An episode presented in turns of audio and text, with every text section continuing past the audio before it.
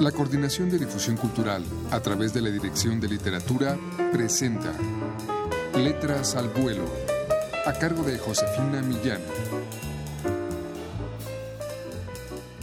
Soñaba con una hoguera, un fuego amable que no quemaba.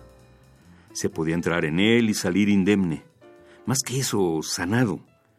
Sus ropas ardían, pero su piel parecía intacta, deliciosamente fresca y nueva. Papito. Alguien lo llamaba desde muy lejos, desde una región tan antigua de su alma que ya la había dado por inexistente como esa piel del sueño. No había de qué preocuparse. Le diría a la niña con la que soñaba, que lo dejara dormir. Este era el buen fuego, el que curaba. Papito. El prefecto Galvez abrió los ojos. En la penumbra aclarada por la luna que se colaba a través de la ventana, descubrió al cabro Román. Sus ojos de un verde aguado que tiraba al gris, glaucos, muy cerca de su rostro. Papito, vine a buscarlo. Lo llamaba Papito, al uso de los indígenas con las gentes blancas, a modo de respeto, pero en él, claro, había un timbre de ironía. Galvez intentó incorporarse. Estiró el brazo hacia atrás buscando su revólver. Lo había dejado metido en la pistolera que pendía en la cabecera de la cama, pero el cabro Román le retuvo la mano con suavidad, indicándole el cuerpo desnudo de la muchacha que dormía abrazando al prefecto, la liviana cabeza hundida en su cuello. Le susurró No la moleste. Si yo hubiera querido. Galvez bajó el brazo, terminando de espabilarse. Sí, el cabro Román tenía razón. Si hubiera querido matarlo, no habrían despertado ni él ni la paraguaya. Seguirían para siempre en el limbo de ese fuego limpio que no quemaba. Casi añoró que hubiera sido así. ¿Cómo entraste? Rápido, papito, venga conmigo, antes que amanezca. Lo apremió Román. El prefecto fue retirando su cuerpo gordo y sudoroso de debajo de la paraguaya hasta librarse de su abrazo. Ella se quejó ligeramente y quedó de espaldas. Galvez la contempló un momento antes de cubrir su desnudez con la sábana. Una débil señal se activaba en la zona polar de su corazón cuando la miraba dormir.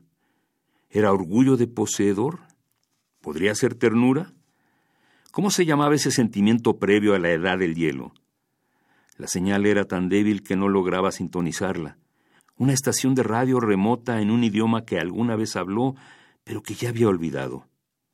Espérame afuera, le ordenó a Román, indicándole la puerta.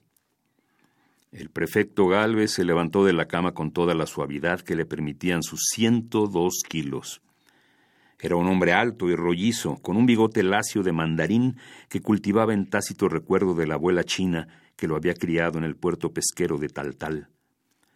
Quien no lo conociera podía llegar a creer que esos ojos entrecerrados expresaban la rotunda satisfacción de los obesos en vez del escepticismo que reanuraba su percepción del mundo. Galvez se vistió en la oscuridad. Estaba acostumbrado a hacerlo. Tenía por norma nunca amanecer al lado de la paraguaya.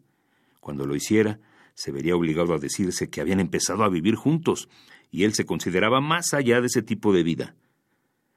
Luego revisó el revólver, le quitó el seguro y lo devolvió a la pistolera que ajustó sobre la camisa antes de ponerse la chaqueta.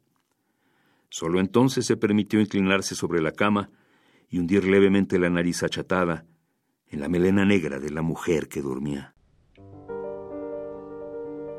Escuchamos de Carlos Franz, uno de los narradores del volumen 10 de Solo Cuento, la colección de la Dirección de Literatura, un fragmento de El Ojo de Dios, la historia de un policía corrupto y un joven que es carne de cañón, algo que ocurre en muchos países latinoamericanos.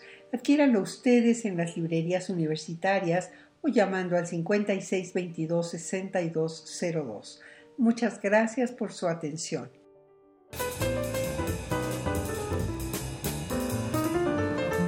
La Coordinación de Difusión Cultural a través de la Dirección de Literatura presentó Letras al Vuelo, a cargo de Josefina Millán.